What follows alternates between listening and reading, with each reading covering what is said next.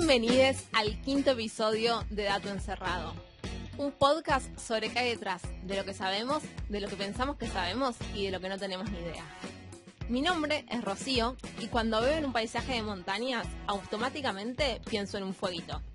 Mi nombre es Belén y cuando veo un paisaje de montañas pienso en que estaría muy bien irse a vivir haciendo dulces de arándanos. a San Marcos Sierra o al Bolsón, decilo, decilo, podés. Mi nombre es Melina y cuando veo una montaña automáticamente pienso en que la última vez que intenté subir una montaña no lo logré. Así que bueno, creo que tengo que volver a ver una montaña para sacarme ese, ese pensamiento automático. ¿Tenías el calzado apropiado? Tenía todo el apropiado. Lo que no tenía apropiado es la no actividad física de un año entero después de la pandemia. Eso explica bastante todo. Sí. Mi nombre es Nicolás y cuando veo un paisaje de montañas pienso que son muy sospechosas esas montañas.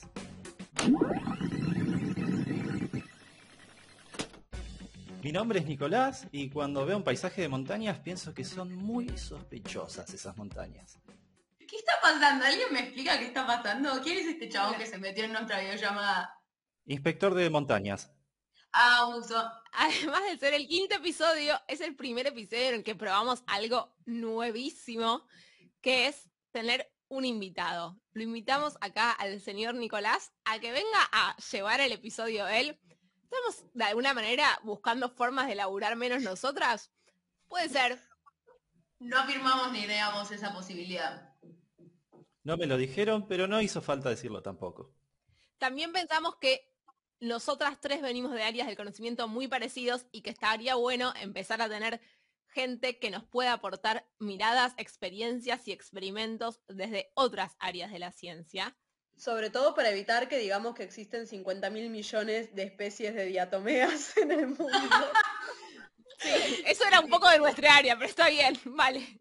Eh, y a mí me va a costar un poquito más que a ustedes todavía, me parece. Así que prometo defraudarles eh, en este primer intento. ¿eh? Bien. Bueno, ¿y de qué nos vas a hablar, Pelu? ¿Qué? Contanos, vos sos geólogo, ¿no? Yo soy geólogo reciente y bueno, esto no está planificado, pero es la víspera del comienzo de mi beca doctoral. O sea, mañana empieza. Wow. Vos pensás que no está planificado. Acá en las reuniones de preproducción se dijo, che, grabemos antes de abril porque empieza su beca. Claro, todavía no tengo responsabilidades este, laborales, digamos, así que soy... ¿Mm? La dedicación exclusiva de que exige CONICET, estamos hablando. Un detalle para nuestros escuchantes es que más de una vez le vamos a decir Pelu en lugar de Nico, a pesar de que se llame Nicolás, porque es el apodo que tiene a raíz de su apellido. Así que si decimos Pelu, le estamos hablando a él y no a una quinta persona que ustedes no están escuchando. Bueno, lo que traje hoy es una historia que es bastante antigua, eh, hablando de la historia de la Tierra, pero no es tan antigua en cuanto a la historia de la geología, porque bueno, la geología es bastante joven y venimos de una patada muy fuerte a los cimientos de, la geología en las últimas décadas Hubo que reconstruir bastante el conocimiento geológico y esto es una historia sobre, sobre eso que pensábamos que sabíamos, pero que en realidad no teníamos idea de nada y tuvimos que reconstruir. Toma. Así que este es un homenaje al lema de dato enterrado, o sea, lo que pensamos que sabemos pero no tenemos idea, es una historia sobre eso. Exactamente. Pelufo se aprendió el lema antes que yo, básicamente. Sí, sí. Sí, sí, sí. Para esta gente que quería eh, desterrar el lema del podcast, bueno, no. Toma pavo. Bueno, esta historia va desde los 550 millones de años en el pasado hasta los 450 millones de años en el pasado, ¿ok? O sea que son 100 millones de años en total. Matemática. Es una cantidad de tiempo que no tengo, o sea, no, hay manera de estimar. No tengo idea de cuánto significa eso, si es mucho, poco, un montón. Yo me digo que tampoco, pero ya aprendí a decirlo con naturalidad. Entonces, no pongo cara de que no sé lo que estoy diciendo. Pero para que tengan una idea, la Tierra tiene 4.500 millones de años más o menos. Y bueno, esta, esto tiene 100 millones de años de, longitud de esta historia más o menos. Ok, y hace 500, 550 millones de años, ¿qué estaba pasando en la Tierra? puedo, llegar a decir cosas muy, muy, muy, de muchísimo, desde toda mi ignorancia. Entonces prefiero que vos me contextualices para ubicarme en qué momento estamos. Totalmente, sí. Para empezar a hablar, eh, era un lugar, los continentes eran un lugar bastante aburrido porque todavía no teníamos ni plantas terrestres ni animales terrestres. O sea, lo que estaba vivo estaba vivo en el, en el agua, en el océano. Así que bastante aburrida la cosa arriba de, la Tierra, ¿bien? Eh, todavía nos falta bastante para empezar a tener animales, son como 100 millones de, años después de esta historia los animales, ni que hablar los dinosaurios y ni que hablar los seres humanos, ¿ok? Pero también el mundo tenía una forma distinta, o sea, siempre tuvo una forma más o menos redonda, pero los continentes no estaban en el mismo lugar, pero eso lo aprendimos hace bastante poco. Y ahí es donde viene esta historia, porque más o menos por los 1900, la gente todavía pensaba que el mundo siempre tuvo los continentes en el mismo lugar que están ahora.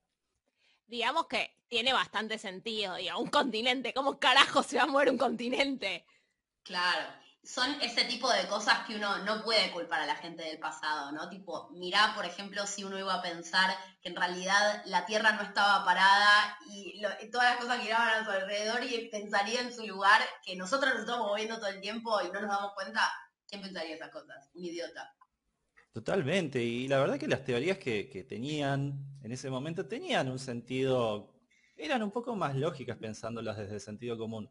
Por ejemplo, bueno, había que explicar que hubiera montañas y que hubiera valles, eh, que hubiera grandes grietas en los continentes. Entonces, se explicaba pensando que la Tierra se contraía y le decían como el modelo de una manzana que se estaba empezando a pudrir. ¿Vieron que cuando una manzana se empieza a pudrir se arruga toda?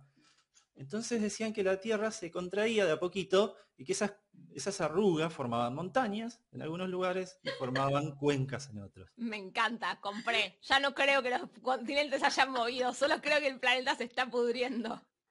Claro, era todo un proceso así, este, como de envejecimiento de la Tierra. Pero los continentes siempre en el mismo lugar, a lo sumo, con más montañas, con menos montañas, pero todo ahí quietito. Fue culpa de un meteorólogo y digo culpa porque lo mataron a piedrazos. Este, el pobre meteorólogo Wegener, un, europeo, se dio cuenta de que estaban pasando algunas cosas raras. Primero, algo que vemos en los mapas y que nos parece muy lógico, que es que Sudamérica y África, a ver gente, si los recortamos, son dos piecitas de rompecabezas. Los ponemos uno al lado del otro y encastran perfecto. Y el tipo sacó un libro en 1912 diciendo, che, por ahí lo podemos unir. Pero también encontró otras cosas. Por ejemplo, él era climatólogo, entonces se daba cuenta de que había algunas cosas medio raras con el clima de los lugares. Porque en Sudamérica, en África, en India, hay varias rocas que tienen indicios de haber sido movidas por glaciares antiguos, muy antiguos. Como si hubiera habido eras de hielo que fueron tapando de glaciares África, India, Australia, Sudamérica. Y el tipo dijo, ¿cómo tuvo que haber sido grande una era de hielo para que tape todo eso junto al mismo tiempo? Eran rocas que tenían todas la misma edad, pero en distintos lugares del mundo. Y dijo, che, ¿no sería más fácil pensar que todos esos continentes en realidad estaban pegados entre sí y que hubo una glaciación en ese continente y, y así como hubo una pudo haber varias? Él le puso una mirada medio interdisciplinaria, así desde la meteorología, un poco de sentido común también de ver que los continentes tenían formas eh, que era lindo juntar, y lo mataron. Próxima escena, lo cagaron a piedrazos. Totalmente. claro, imagino el revuelo para el conocimiento de ese momento. Digo, siempre cualquier conocimiento que, que rompa mucho es problemático, pero esto era como una locura lo que estaba planteando. Igual no logro identificar eh, qué significaba socialmente, o sea, era un delirio en términos eh, de que era una idea muy, muy, muy distinta, pero no logro identificar, o sea, no es una idea que directamente se contradice con lo religioso, por ejemplo, como para que haya ha habido semejante respuesta, ¿no? No, pero se contradice con el, con el sentido común de la época, ¿entendés? Con algo que se pensaba hace demasiado tiempo. Lo que decía antes de la Tierra tampoco te cambia demasiado en tu vida. Tipo, no es que de repente creemos que eh, Dios no, no creó al, hombre y a su imagen y semejanza y etcétera. Son simplemente cambios muy radicales de la manera de pensar desde hace mucho tiempo. Tipo, estás contradiciendo a Aristóteles, papi, tipo, no sabes si querés contradecir a Aristóteles, ¿entendés? Nadie contradice a Aristóteles. Igual un poco sí contradice a lo religioso, digo, lo pienso desde los naturalistas, ¿no? Que en su momento tenías todo lo que es, todas las, eh, las corrientes que estaban en contra de la evolución, en parte es porque hubo un diseño divino, Dios creó a los animales tal cual son y a las plantas, todas las que existen, las creó y se quedaron sin cambiar para siempre. Lo mismo lo podrías pensar como el diseño divino de la Tierra. O sea, hay algo de la inmutabilidad y el diseño divino que va muy de la mano. Sí, es verdad que para esa época podría haber tenido alguna influencia esta cuestión religiosa, pero, pero yo le apuesto más al sentido común de decir, flaco, es más fácil pensar que hubo glaciaciones en distintos continentes. Explícame cómo se movieron los continentes, cerebrito, era la respuesta. Arriba de tortugas, por supuesto. Claro. elefantes, elefantes. No, no, no, serpientes, evidentemente. Eh, pero bueno, ahí es donde hacía agua la cosa. No había maneras sólidas de explicar cómo se movían o por qué se movían los continentes. Entonces, bueno, 1912, la verdad que esta teoría nueva no, no, encuentra un lugar preponderante. Efectivamente lo mataron a piedrazos, o sea, no, es una, no era un eufemismo, lo cagaron a piedrazos y después la historia siguió con alguien que levantó lo que él había pensado 50 años después. Sí, definitivamente sí. O sea, no se murió a piedrazos literalmente.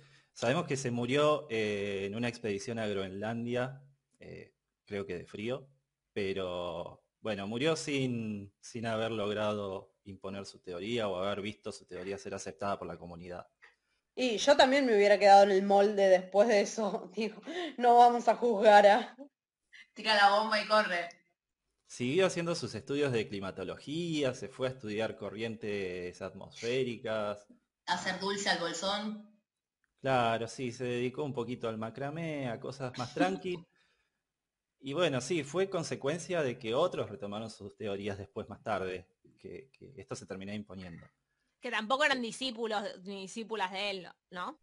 No, pasaron décadas, muchas décadas hasta que esto se, se reflotó. Eh, y ya les digo, fue en la Guerra Fría, con toda esta cuestión de que eh, había ganas de hacer inteligencia sobre dónde estaban los submarinos enemigos, cómo es el fondo del océano, porque la verdad que hasta ese momento no se conocía nada sobre qué había en los océanos o cómo era el fondo. No había o sea, los mapas eh, representaban los continentes y una mancha azul que era el agua. Y se empezaron a mandar barcos con sonares que tienen sensores con sonidos que mandan al fondo del océano para que reboten y así se ve eh, cuánto tarda ese sonido en volver para poder saber la profundidad del mar. Algo así como un murciélago, pero barco. O los chihuahuas con alas. Season 1, episodio 07. 8, si no me equivoco. Por ahí, búsquenlo, se llama Chihuahuas con alas. Es verdad, no tengo memoria de eso yo. Y bueno, hay, sobre todo una geóloga y un geólogo estadounidenses que se encargaron de recabar toda esta información que los barcos iban censando y mapear todo a mano. Un trabajo que les llevó décadas. No nos interesa tanto detalle ahora, sino saber que ellos pudieron mapear el fondo del mar y que encontraron que en el centro de todos los grandes océanos hay cordilleras enormes que recorren, que surcan todo el océano por el centro. Hay montañas submarinas en forma de cordillera, no es que es una montañita aislada, son líneas que atraviesan todo el océano de punta a punta. Y claro, dijeron, estas cordilleras están en el centro del océano, justo en el medio entre un continente y otro. Por ejemplo, entre Sudamérica y África hay una cordillera. Y en el medio de esa cordillera no hay montañas con un pico en el medio, sino que en el medio de la cordillera hay un valle, hay una hondonada profunda. Y dijeron, claro, de acá está saliendo lava y se está creando fondo oceánico. O sea, son fábricas de corteza continental, de corteza oceánica. Muy obvio. Claro, obvio, seguro. No, para de nuevo, de nuevo todo eso, de nuevo esa idea, por favor. Estoy tratando de imaginármelo, o sea, vos lo que decís es que hay una cordillera, tipo una montaña como las que vemos afuera, pero adentro que tienen un valle en el medio de donde sale lava. Exacto, es como si hubiera una fábrica que está produciendo lava todo el tiempo, forma montañas. Pero esa lava está abajo del agua. Exacto, sí. Por eso se enfría muy rápido. Es lava que sale al océano y se solidifica. Claro. Ah, y eso es lo que arma el fondo oceánico. Exacto. Y lo que pasa ahí en esos lugares que se llaman dorsales es que esa lava que va saliendo empuja el piso del océano para un costado y para el otro y va haciéndose lugar. Se separan los continentes. Exacto. Entonces, por ejemplo, si encontramos a Sudamérica y África, vamos a ver que justo en el medio entre ellos dos hay una cordillera submarina. Entonces, si volvemos el tiempo atrás, si cerráramos el océano de nuevo, lo cerraríamos justo donde está esa cordillera. Es como un cierre. Claro. Y, y bueno, ahora encontramos una evidencia muy fuerte de que de verdad los continentes se están moviendo. A ver, esto no me lo podés negar. Por ahí todavía no sabíamos por qué estaba pasando lo que pasaba, pero era claro que los continentes estaban moviendo. Y además había terremotos en esas cordilleras. Piense que esto, cuando hay una prueba tan irrefutable de que los continentes se mueven, al mundo de la geología, a todos los que venían investigando la historia de la Tierra, se les cayó el castillo de arena. No, Pelu, se les movió el piso. Dale, tenías el chiste ahí, agárralo. Esto fue un terremoto en la historia de la geología, cuac. Yo con esto me retiro del, episodio, no me queda más que decir después. Pero, pero claro, imagínate que tuviste una vida profesional de 30 años explicando, claro, la, Tierra se contrae, las montañas se forman y, al lado se forman cuencas y, los continentes todo quietito. Y de repente te dicen, bueno, ahora tenés que volver a hacer todo, toda la historia geológica de la Tierra, pero teniendo en cuenta que los continentes se mueven. A esta gente de golpe les dijeron todo lo que todo lo que investigaste e hiciste hasta ahora está mal. Hay que arrancar prácticamente de cero. No, no, es muy fuerte. Esto fue un cambio, literalmente un cambio de paradigma en la geología, probablemente el más reciente cambio de paradigma que hubo en la geología. Porque bueno, está bien, los minerales se siguen llamando igual, el cuarzo sigue siendo cuarzo, eh, la arena sigue siendo arena, pero la historia de la Tierra había que hacerla desde cero otra vez. Entonces, bueno, muchos contestaron con negación, digamos. Dijeron, esto es una ridiculez, yo voy a seguir con mi tarea. Y otros sí se pusieron al hombro la, la, idea de tratar de regenerar la historia de la Tierra en base a las nuevas ideas y a la nueva evidencia. Quiero hacerles una pregunta. Si ustedes fueran científicos que están en esa posición, ¿serían de los resilientes que dicen, ah, bueno, voy a empezar a investigar esta nueva teoría? ¿O tipo, ¡Jamás! lloraríamos por, por dedicarnos a hacer dulce del bolsón en vez de agarrar la otra teoría? Negar hasta que sea insostenible y ahí dejaba ciencia. No me enorgullece, pero es lo que pasaría. Es la verdad. Totalmente, yo adhiero, la verdad. Eh, pero, de, bueno, se nota porque esto pasó en los 60 y acá en Argentina eh, la tectónica se empezó a enseñar en los 80 más o menos. O sea, pasó un tiempo, pasaron varios años donde ni siquiera era un conocimiento que se enseñase porque era, bueno, demasiado reciente y todavía no había mucha gente que lo hubiera aceptado. Pero bueno, hubo gente que sí se puso incluso acá en Argentina, hacer ese trabajo de, reconstruir la historia de nuestro planeta. Pregunta, ¿hay por ahí entonces investigadores o docentes que todavía están en ejercicio, digamos, y que durante su formación profesional perdón, no les enseñaron tectónica? Totalmente. De hecho, esta historia, que traje un paper para, para guiarme para contarla, es un paper que voy a romper una regla del podcast, porque es un paper con un solo autor. Este autor que, eh, que sí estudió sin la tectónica y tuvo que desarrollar sus investigaciones con la tectónica. Es Víctor Ramos, es un geólogo de la UBA, de acá de Argentina, que todavía está en actividad. Y de hecho fundó, digamos, la, la materia geotectónica. O sea, es la persona que nosotras no podríamos haber sido, básicamente. Fue, fue el héroe que todos hubiéramos querido ser en ese momento, pero no nos hubiéramos atrevido. Y bueno, ya había un trazo grueso que se venía armando a nivel mundial, decir, bueno, hubo supercontinentes. Por ejemplo, hace 550 millones de años existía un supercontinente que se llamaba Gondwana, por ahí le suena la palabra, que era Sudamérica, África, esos dos estaban unidos con la Antártida, con Australia y con la India. O sea, todo lo que estaba en el hemisferio sur ahora mismo, pero unido en, un solo continente, más la India. Todo eso era un supercontinente hace 550 millones de años. Y había tres pedacitos de tierra ahí que estaban separados, que eran medio separatistas, que era un pedacito de Siberia, un pedacito de Europa, y Laurentia, un continente que es lo que ahora es Norteamérica. Ahí haciendo la suya Norteamérica, claramente. Todo esto hace 550 millones de años. Esa fue una de las primeras cosas que, se empezaron a establecer en el nuevo paradigma. Pero claro, la gente empezó a decir, además de que los continentes no estuvieron siempre en el mismo lugar, ¿habrán sido siempre iguales o tuvieron distintas formas? Entonces se empezaron a dar cuenta de que había que sospechar de que los continentes hubieran sido siempre como son ahora. O sea, si los continentes se separan y se juntan, ¿no sería lógico pensar que se formaron gracias a que había muchos pedacitos que se estaban uniendo entre sí? Pero cómo, o sea, no, me entra en la cabeza cómo in- investigás cosas que pasaron hace tanto, tanto tiempo. O sea, me cuesta mucho, entiendo, entiendo la historia, pero sentir que estás estudiando algo que pasó en órdenes de tiempo que ni siquiera podés dimensionar, me- mm, es un flash. O sea, no, no, no es algo que a nosotras particularmente nos pase en nuestros campos de investigación. Totalmente. Y ahora nos vamos a meter en detalle sobre cómo se puede estudiar esto. Porque en los años 80 se empezó a estudiar a full esto. O sea, se hizo una pregunta que fue, ¿cómo eran los continentes antes? ¿Cómo se formaron nuestros continentes? Entonces había que empezar a buscar qué pedacitos forman cada continente que conocemos. Y los primeros que investigaron eso fueron claramente los estadounidenses, que siempre están un poquito más adelante. Eh, y en 1981 hicieron un simposio de terrenos sospechosos. Me encanta. Quiero ir. Hay nombre del capítulo. Este, este es un concepto que a mí me encanta. O sea, empezaron a dudar de su propio continente. Dijeron, "Mm, este pedacito de tierra es sospechoso. Es sospechoso porque las rocas que hay acá son muy distintas a las que hay a 100 kilómetros. Y tienen otra edad. Y vienen de otro lado. Y tienen otro color. Y tienen otra composición.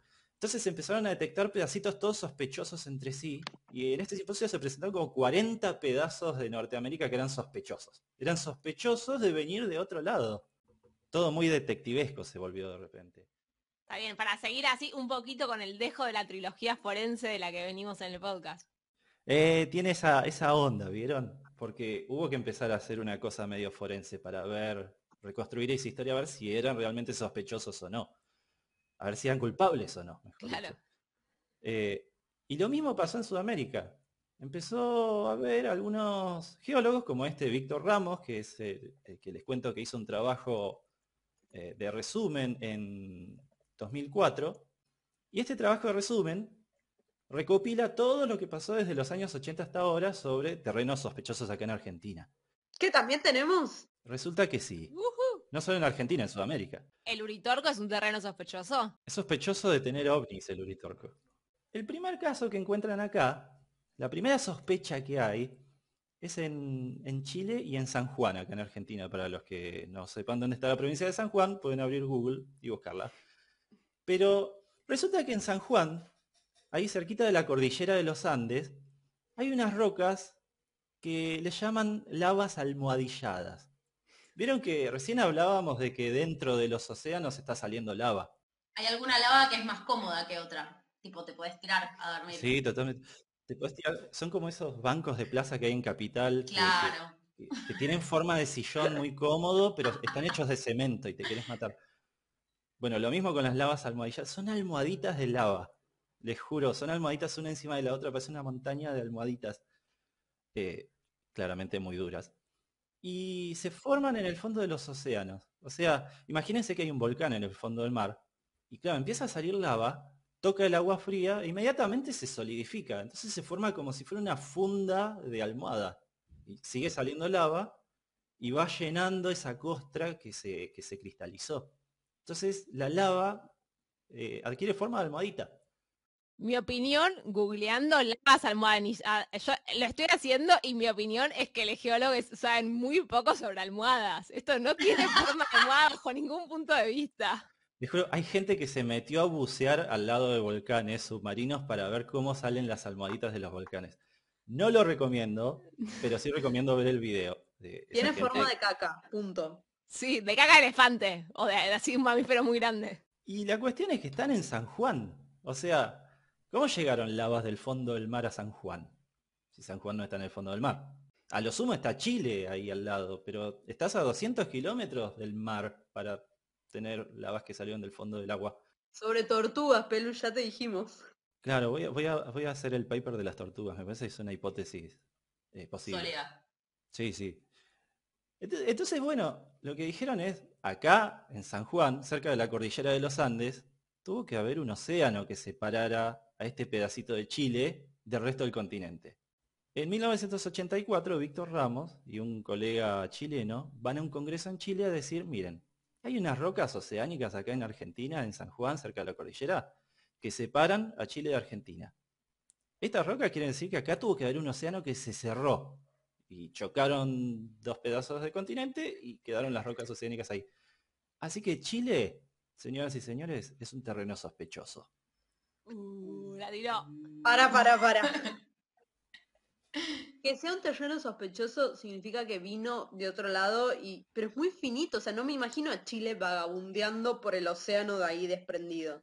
Nadie en Chile se lo imaginó. Por eso, así como le pasó a Vener, a Víctor Ramos y a su colega le tiraron piedras en el Congreso este de 1984 también. Pero decime si no pensás, o sea, si Chile anda solito, se quiebra. Como que es un grisín, ¿entendés? Bueno, no era todo Chile, a decir verdad, era la parte del medio, como para ponerle más realismo. Además, acuérdense, 1984, 85, plena época del conflicto del canal de Beagle, conflicto de límites con Chile, casi vamos a la guerra, eh, así que la cosa estaba picante, como para ir y decirles, miren, ustedes, ¿saben qué? No son de Sudamérica.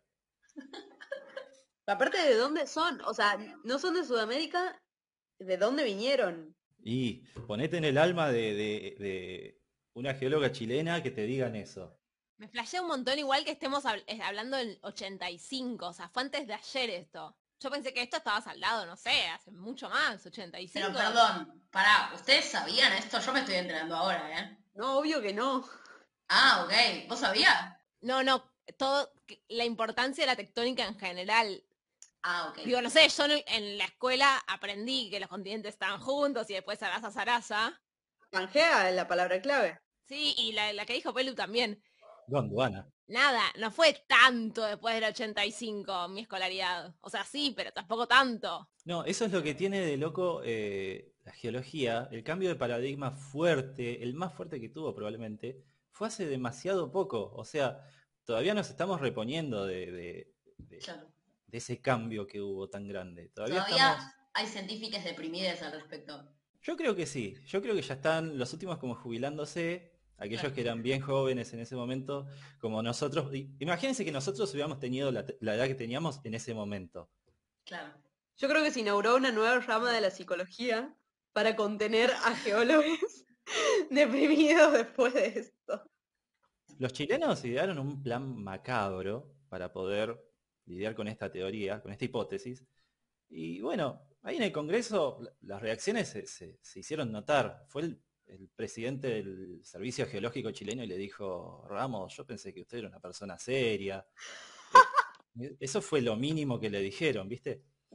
Y para hablar un poco sobre cómo se discuten las ideas en la ciencia, porque no todos son papers, no todos son eh, charlas magistrales, se hizo una cena al cerrar ese, simposio, y bueno, estaba invitada toda la comunidad, como 500 geólogos, geólogas ahí, eh, iban a tocar folclore chileno, mucho vino. Bueno, y, resulta que en este último día del Congreso chileno, donde se presentó esta idea del terreno sospechoso de Chilenia, eh, porque se llamaba Chilenia, porque era Chile, eh, les dan un papelito al entrar a todos los que fueron a la cena. Y el papelito tenía eh, el coro que había que cantar así entre todos cuando este músico que iba a tocar en la cena empezar a tocar. Sobotón, Sobotón, que argentino, Sobotón. Esto es una predicción totalmente extraordinaria porque el papelito decía algo así como el colega trasandino ha tomado mucho vino. Ah, no, no, no, no, no. Las caras que estamos manejando.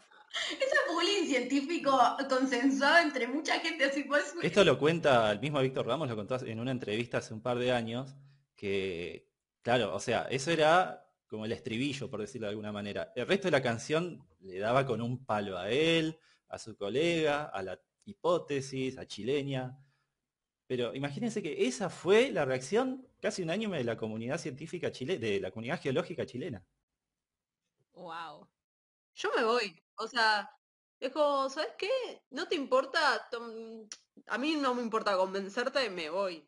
¿Qué? Yo me pongo a inventar cánticos en tu contra y nos tiramos pan, boluda. Bueno, después de, de- de este bajón que le sucede en el Congreso en Chile, eh, Víctor Ramos y, bueno, ya sumados otros investigadores también, vuelven a Argentina a ver si la línea de investigación se podía seguir acá un poco, por lo menos. Entonces, eh, en San Juan, en Mendoza, ahí cerca de la cordillera, pero ahora al lado de Argentina, empiezan a encontrar unas rocas que no tenían nada que ver con las rocas que había alrededor. Eh, eran rocas de 500 millones de años de antigüedad y son carbonatos de calcio. Son como esas rocas que hay en las arenas de las playas del Caribe. ¿Vieron esas arenas blancas, bien suavecitas que yo nunca en la vida fui a pisar? Porque nunca fui, pero tal vez alguien sí.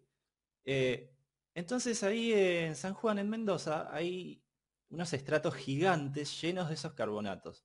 Como si hace 500 millones de años ahí hubiera habido playas eh, cálidas y, y de aguas bien, bien poco profundas. Ahora me decís que venimos de Cuba y el Caribe y Ah, estamos... por ahí vamos. ¿eh? Por ahí de un lugar eh, con un poco más de capitalismo, te diría. Porque resulta que hace 500 millones de años, Gondwana no estaba en el Ecuador, o no estaba tan cerca del Ecuador, pero el que sí estaba clavado en medio del Ecuador era Norteamérica. Este continente que se había alargado solo, que era Laurentia, era un continentito que estaba todo rodeado de mares, bien tranquilos, poco profundos, bien cálidos, con arenas así tipo las que hay en el Caribe ahora. Y bueno, Gondwana era otra cosa, o sea, había arena como la que tenemos acá en Argentina, como la que hay en Brasil, esos granitos gruesos, duros, bien, que se te clavan en el pie. Entonces, eh, mismos los argentinos empiezan a decir, che, esto es sospechoso, porque hay unas rocas de 500 millones de años que no tienen que ver con lo que le pasaba a Gondwana hace 500 millones de años. Y los norteamericanos, la gente de geología allá, se entera de esto y empieza a decir, muchachos, me parece que ustedes tienen un terreno que nos pertenece. Guerra, recuperemos lo que es nuestro. Entonces, claro, no, no empezaron a hacer reclamos de soberanía porque creo que entendieron que 500 millones de años ya es como un poquito mucho tiempo. Pero sí les empezó a interesar porque dicen, che, me parece que hay un pedacito de, de la vieja Norteamérica, hay un pedacito en Sudamérica. Hay que ir a investigarlo. A ver de dónde salió. Porque siempre se puede encontrar un lugar nuevo a donde saquear, básicamente. Eh, por supuesto, hay que ver qué hay ahí. Bueno, ahora nos están sacando algunos minerales, ¿no? Pero Me parece un flash todo esto, como que, como que racionalmente entiendo que estaba junto, que se separó, que la lava, que esa. Pero me parece una locura, tipo, me alejo un poco, dejo entrar un poquito al costado emocional y me parece un flash lo que me estás diciendo. Bueno, la gente seguía negada, la mitad de los geólogos argentinos seguían diciendo que esto era un verso, que no tenía ningún sustento, pero bueno, desde los 80 hasta acá se fueron agregando trabajos de distintas disciplinas, de distintas áreas, que se fueron dando cuenta que todo tenía algún sentido. Después vinieron los paleontólogos y las paleontólogas que dijeron, che, acá en San Juan hay fósiles en estas rocas, fósiles de 500 millones de años. Hace 500 millones de años había fósiles marinos, porque no había vida en, la tierra seca, digámosle, ni plantas. Había trilobites, que son unos artrópodos, que tienen unas patitas, son, son medio feos, a mí me dan un poquito de impresión. Y hay un montón de esos fósiles porque los artrópodos mudan, o sea, se les sale esa capa que tienen por fuera, que ustedes conocerán mejor que yo. Entonces, como mudan varias veces durante su vida, tienen muchas chances de dejar huellas de que estuvieron vivos. Claro, pero solo tenía sentido que hubiera eso si había un océano cerca, porque si no, ¿cómo llegan los fósiles de artrópodos oceánicos a un lugar que no está cerca del agua? ¿Vos sos geóloga? Yo por capítulo te saco una profesión nueva. A este ritmo, a la tercera temporada, llego siendo abogada. Claro, entonces de ahí se saca una conclusión, que es, bueno, San Juan, Mendoza, en algún momento tuvieron que ser una costa. Hace 500 millones de años, porque estas rocas tienen 500 millones de años. Pero lo otro que se dieron cuenta es que estos fósiles eran distintos a los trilobites que había en el resto de Sudamérica. Y eran idénticos a los trilobites que se encuentran en Norteamérica. Entonces dijeron, Eh, bueno, ya lo comprobamos por las rocas, ahora lo comprobamos con fósiles, así que la paleontología está de acuerdo con esto. Este terreno es muy sospechoso, dijeron. ¿De qué, en qué momento estamos ahora? ¿90? Ponele. Seguimos en los 80, pero ¿qué pasa? Los fósiles se conocían desde siempre, solo que ahora había que reinterpretar todos esos fósiles teniendo en cuenta que los continentes se podían mover.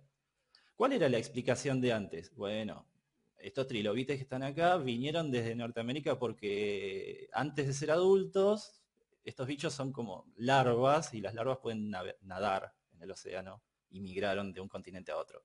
O sea que ahora eh, este, esta área de la psicología que decía Bell que abrió para atender a geólogos que, no podían más con este cambio de paradigma y empezó a atender también a paleontólogos a los que les rompieron el paradigma de lo que venían estudiando y tenían que arrancar con todas interpretaciones nuevas.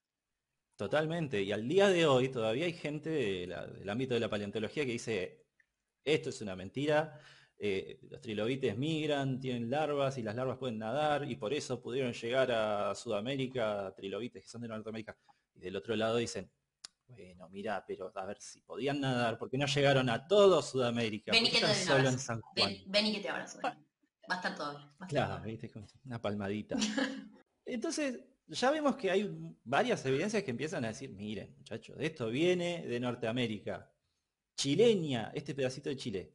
Y Cuyaña, este pedacito de Argentina que le pusieron de nombre Cuyaña porque está en la región de Cuyo, son terrenos alóctonos, son terrenos que no nos pertenecían, que vinieron desde Norteamérica, se separaron, empezaron a formar un océano entre medio de sí, y navegaron todo a la deriva por el océano que separaba Norteamérica de Sudamérica y colisionaron contra nosotros. Más argumentos para los independentistas mendocines. Ahora tienen un argumento histórico. Los detractores de esta teoría le dicen a este modelo eh, modelo de barco funerario. Porque dicen que era como un funeral. ¿Vieron los funerales vikingos que metían los cadáveres a un barco, lo prendían fuego y lo mandaban a navegar? a la deriva. Entonces, los detractores, como para ridiculizarlo un poco, decían, bueno, esto es un pedazo de terreno lleno de fósiles, o sea, de bichos muertos, que se, lo, mandaron a la deriva desde Norteamérica, que vaya por el océano hasta que se chocó contra Sudamérica. Tengo una pregunta, Pelú. ¿No debería haber, o sea, entre Mendoza, San Juan y el resto de Argentina, digamos, no hay una cordillera o algo que evidencie ese choque? No, porque es un choque muy antiguo, fue un choque que fue hace más o menos 450 millones de años. O sea, si se formaron montañas, ya se erosionaron. Y lo que vemos ahora en la cordillera de los Andes, en la precordillera, son montañas mucho más modernas que no tienen nada que ver con toda esta historia. Es muy loco cómo necesariamente eh, precisás de más de una disciplina. O sea, la geología sola no puede resolverlo. La paleontología sola tampoco puede resolverlo. O sea, necesariamente tienen que trabajar juntos.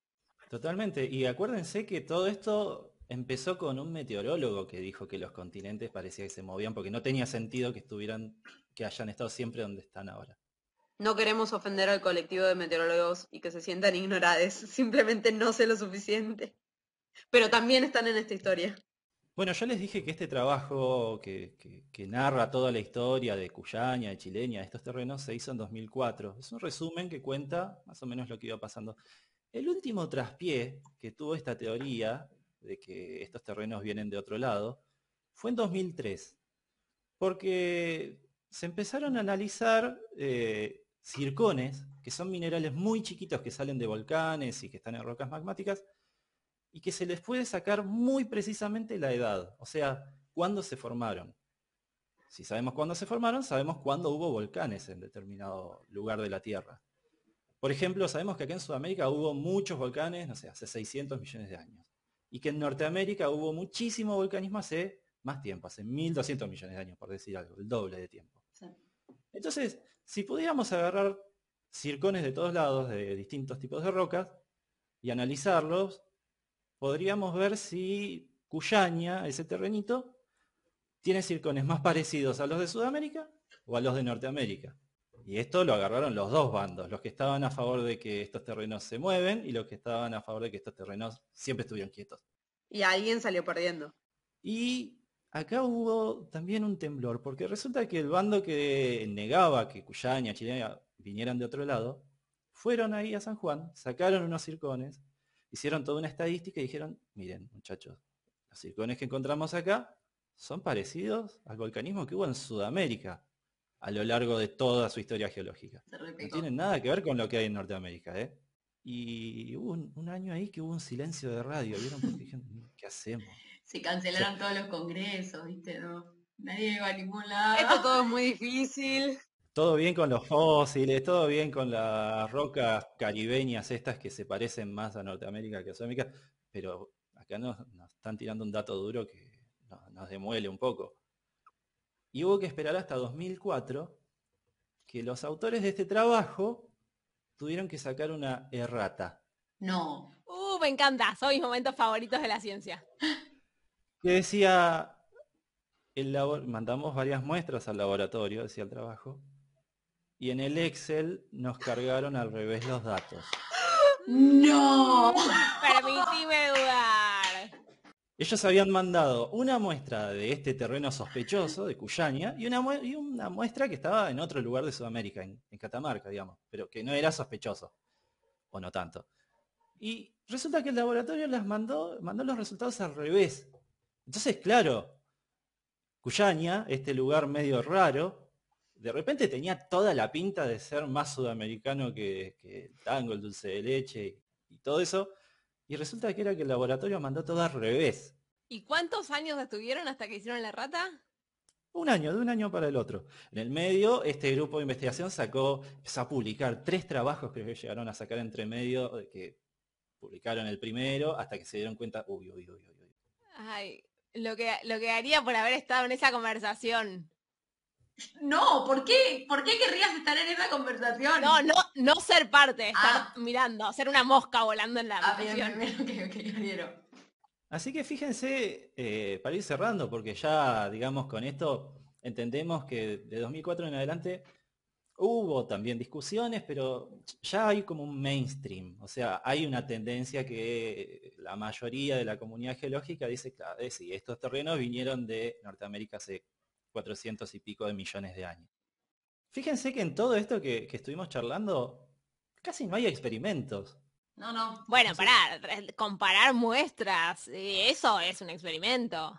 Claro, la verdad es que no podés agarrar eh, tu Norteamérica con tratamiento, tu Norteamérica control y ver si se pueden si uno se separa, el otro no, a ver cómo para dónde va el terreno. La lógica de los experimentos, o sea, la lógica de cómo se estudia la el objeto de estudio de la geología es una lógica completamente distinta a cómo estudiamos otras cosas mucho más cercanas en espacio y en tiempo. Y e, es muy loco porque forman parte, o sea, muchas veces eh, el método científico se enseña como un único camino lineal e inequívoco y en realidad el conocimiento científico se construye con un montón de abordajes distintos y todos contribuyen desde su lugar.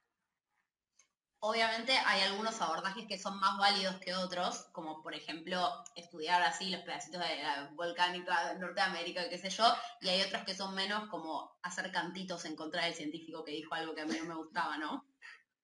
Pero bueno, es cierto que está bueno también poder, o sea, me parece que estuvo, estuvo muy linda resumida la historia de cómo se investigan y cómo se estudian estas cosas desde una ciencia muy, muy distinta a la que nosotros estamos acostumbradas, ¿no es cierto?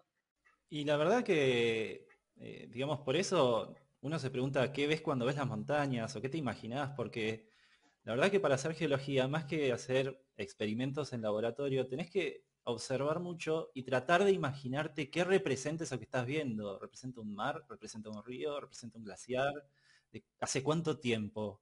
Eh, se formó eso que está ahí y tratar de reconstruir la historia hacia atrás. Para ir cerrando este episodio, a mí me gustaría saber cuál es la opinión de la comunidad geóloga sobre la era del hielo 1, 2 y 3. Y 4, 5, no sé cuántas sabe. En nombre de la comunidad geológica, este, tiene toda la licencia que quieran para mezclar bichos que no vivieron juntos, bichos que vivieron en continentes distintos, mezclar todo lo que quieran porque es una de las mejores películas que he Muchas, muchas gracias, Pelú, por haber venido. Eh, nos encantó tu, tu aparición en Dato Encerrado. Probablemente no seas el único invitado de esta temporada, así que sigan atentes. Nosotras nos despedimos hasta la semana que viene. Acuérdense que nos pueden seguir por Instagram y por YouTube. En YouTube subimos los episodios todas las semanas. En Instagram además, entre, entre episodio y episodio vamos subiendo algunas cosas más. Así que si quieren estar al día con las novedades, es ahí. Y si les gusta el podcast, si quieren que el podcast crezca, que tengamos, que lleguemos a más gente sobre todo y también que grabemos en mejores condiciones. Y sobre todo que le paguemos la millonada que requiere traer a los invitados al programa porque se ponen exigentes algunos. Eso también, pueden hacer sus aportes económicos en cafecito.app barra dato encerrado. El link a eso está obviamente en la bio de Instagram. Sí, espero que este cheque tenga fondos, ¿eh? No sé para qué fecha tiene, pero espero que tenga fondos. Che, cortamos la videollamada, ¿eh? Yo me tengo que ir. Uy,